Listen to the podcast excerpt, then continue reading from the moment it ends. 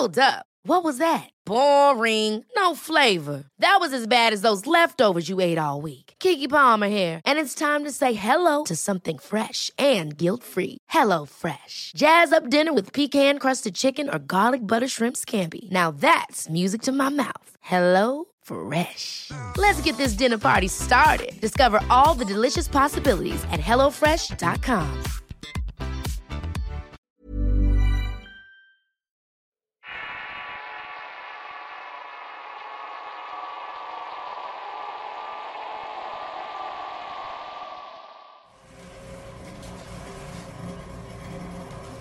Esta historia le pasó a mi madre unos meses de que yo naciera. Mi madre aún seguía deprimida por la pérdida del que sería su primer bebé, mi hermano. Lamentablemente ella era una persona que se enfermaba constantemente. Eso le afectó e incluso también le estaba afectando conmigo. Ya tenía ocho meses de embarazo y muy apenas se le notaba la panza. No subió nada de peso y no comía bien, entre otras cosas. Cuando nací tuve algunas complicaciones.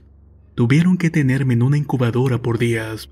Mi madre tuvo que ser reanimada porque por unos segundos se fue. En fin, pasó el tiempo, yo ya tenía seis semanas de nacido, mi madre seguía recuperándose. Mi papá comenzó a tramitar mi pasaporte porque me quería llevar a España para que me conocieran mis abuelos por parte de mi madre. Mi madre al recuperarse pudo ir a la embajada española quienes estúpidamente la hicieron ir unas tres veces. En cada ocasión que mi madre iba lo hacía más molesta que antes. En su última visita a la embajada un tipo con traje se le acercó para coquetear con ella. Mi madre ya enojada por las múltiples visitas al instante le dijo al tipo que no estaba interesada en nadie, y mucho menos en él, así que le pidió que se alejara. El tipo le respondió groseramente que si quería irse con él a otro lugar, que lo iba a disfrutar y ese tipo de comentarios tontos que los hombres creen que sirven para ligar. Mi madre lo empujó y el hombre reaccionó tocándole el trasero. Esto hizo que mi madre lo empujara ahora más fuerte. Toda la gente en el lugar se dio cuenta pero nadie hizo nada. El tipo se fue sobre mi madre queriendo someterla como si quisiera hacerle algo, lo cual era bastante tonto porque había mucha gente y estaban en un lugar público. Mi madre forcejeó con él y comenzó a rasguñarlo, golpearlo y arañarlo. Finalmente la policía llegó y arrestaron al tipo. Una persona se acercó a decirle a mi madre que lo que hizo fue lo más valiente y estúpido que ha visto. Mi madre preguntó por qué si solamente se estaba defendiendo. Le dijo a la persona que el tipo tenía un cuchillo en la mano y que varias veces intentó apuñalarla, cosa de la cual mi madre nunca se dio cuenta.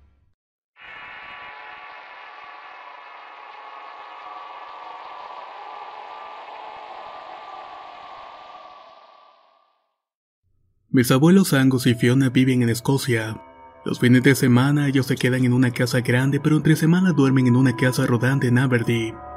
Normalmente eran robados en la casa grande porque no estaban, además porque parecía prácticamente un museo y era muy bonita. Esta historia que les voy a contar sucedió en la casa pequeña, cuando mi padrastro despertó en medio de la noche con un dolor en el cuerpo. De alguna manera sentía una mala vibra en el aire como si algo no estuviera bien. Mi abuela despertó también mirando una silueta de un hombre que estaba de pie al borde de la puerta mirándolos dormir. Con un ligero movimiento despertó a mi abuelo quien había sido militar. Al ver la silueta del hombre se puso de pie y tomó su arma del buró gritándole que qué demonios se hacía dentro de su casa. La persona solamente seguía ahí parada inmóvil. Después de unos segundos de un silencio misterioso el hombre dijo, Discúlpeme, casa equivocada. Se dio la vuelta y se marchó.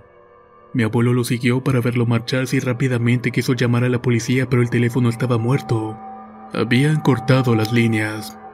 De no haber despertado en ese momento otra historia les estuviera contando.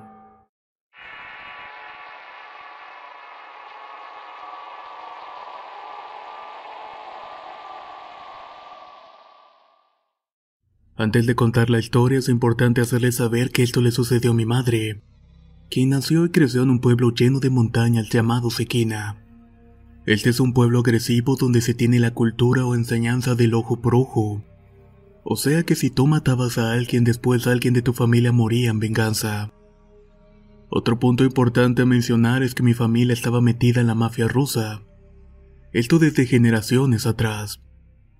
No diré mi nombre, pero mi apellido empieza con K. Mi madre tenía 20 años cuando tuvo un viaje a la playa. Ese día llegó y se recostó para broncearse un poco y se quedó dormida. Se asoleó tanto que sentía que se iba a desmayar cuando despertó.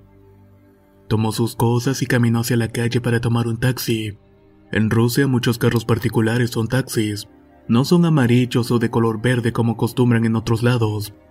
Ella hizo la señal para pedir un taxi y un carro se orilló. A lo poco que recuerda dijo que era un carro particular de los que les cuento. No se fijó tanto porque solamente quería que la atendieran de su malestar. Le pidió que la llevara a cierto hotel donde se hospedaba pero el chofer no se detuvo. Siguió conduciendo por la carretera hasta salirse por un camino lleno de árboles y monte. Ahí fue cuando se dio cuenta de que tal vez no era un taxi. No llevaba nada con qué defenderse. Estaba usando su traje de baño y un vestido ligero. Al no saber qué hacer intentó asustar a quien manejaba y le dijo, No sé si sepas quién soy, pero soy sobrina de Cade Sequina. Sabes que si me haces algo a mí, mi familia y en especial mi tío te encontrará y te hará daño. Especialmente a tu familia. Hubo un silencio por unos segundos. El conductor por fin se detuvo y le contestó que no quería tener problemas con ella ni con su familia, que lo disculpara y hiciera como si nada hubiera pasado. Mi mamá se quedó callada mientras el hombre manejó de vuelta para dejarla en el hotel. No se volvió a saber nada de él.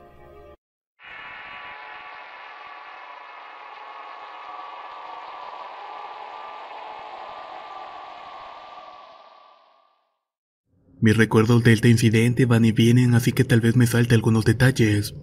Yo crecí en Alemania y debió haber sido en el 93 cuando mi escuela nos llevó de campamento. Yo tenía como nueve o diez años, el lugar lo desconozco. No recuerdo su nombre y solo sé que eran cabañas un poco viejas. Tenían ventanas muy grandes con cortinas y un olor a humedad. Nos desvelábamos platicando y jugando y un amigo quiso asustar a los compañeros de otra cabaña. Decidió salir corriendo a tocar la puerta y volver rápidamente. Dennis ya estaba dentro cuando vimos a alguien moverse a lo lejos. Le dijimos a nuestro maestro y nos dijo que solamente nos fuéramos a dormir. Ese amigo por travieso curioso salió a ver quién era y lo perdimos de vista así que salí por él. Cuando salí a buscarlo solo vi la sombra de alguien muy alto que lo estaba cargando entre sus brazos. Este se desvanecía entre los arbustos y lo llamé por su nombre y volvió riendo. Mi amigo me dijo que solamente estaba jugando. Le pregunté que quién era el hombre y solo recuerdo que abrí los ojos y ahora yo iba en los brazos de aquel hombre. Las luces de la cabaña se veían a lo lejos y solo le pedí al hombre que me dejara ir. Mientras el hombre solamente reía y me decía que no me asustara, que era algo bastante divertido. Continué gritando y él me comenzó a estrangular y de alguna manera le quité la mano de mi cuello y me dijo, ¿Por qué eres tan fuerte? Nunca olvidaré esas palabras. Lo que recuerdo después fue estar en el piso y el hombre ya no estaba conmigo. Volví a las cabañas y le conté lo sucedido a los maestros. En la mañana llegó un policía con un joven detenido que tenía unos 18 o 20 años.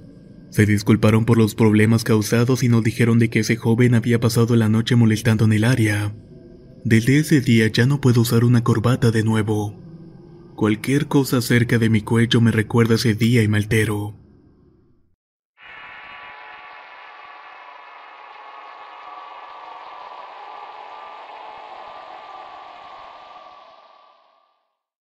Entre agosto del 2002 al 2013 mi novio trabajó en Italia como maestro. Nosotros éramos de Inglaterra y esa Navidad mis padres me dejaron visitarlo. La idea era pasarla juntos y quedarme hasta San Valentín. Él por motivos laborales no podía ir por mí al aeropuerto, pero me dio todas las indicaciones a seguir desde el aeropuerto a su casa. Parecía fácil, pero mientras iba en el autobús algo estaba extraño. Iba algo preocupada, intenté preguntarle a una señora, pero no hablaba mucho inglés. Le pregunté por la estación del tren y sonrió y me dijo que me bajara donde ella. Miré alrededor y no pude ver ninguna estación o algo parecido.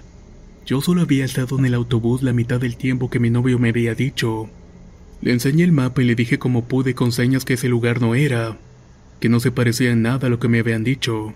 La señora tomó mi mano y me jaló hacia afuera del autobús. Le dije que no bajaría y le agradecí. La señora se molestó pero ya no me siguió insistiendo y antes de bajar del camión dijo unas palabras en italiano. Al instante cinco hombres sentados en diferentes partes del autobús se pararon y descendieron con ella. Le conté a mi novio cuando me lo encontré y solamente se rió. Sigo pensando en ese día cada que tomo un autobús.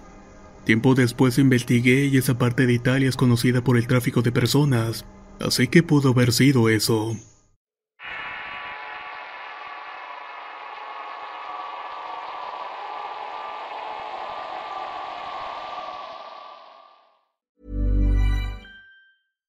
Catch yourself eating the same flavorless dinner three days in a row? Dreaming of something better? Well, HelloFresh is your guilt-free dream come true, baby. It's me, Kiki Palmer. Let's wake up those taste buds with hot, juicy pecan-crusted chicken or garlic butter shrimp scampi. Mm. Hello Fresh. Stop dreaming of all the delicious possibilities and dig in at HelloFresh.com. Let's get this dinner party started. Even when we're on a budget, we still deserve nice things. Quince is a place to scoop up stunning high-end goods for 50 to 80% less than similar brands. They have buttery soft cashmere sweaters starting at $50, luxurious Italian leather bags, and so much more. Plus, Quince only works with factories that use safe, ethical, and responsible manufacturing. Get the high-end goods you'll love without the high price tag with Quince. Go to quince.com/style for free shipping and 365-day returns.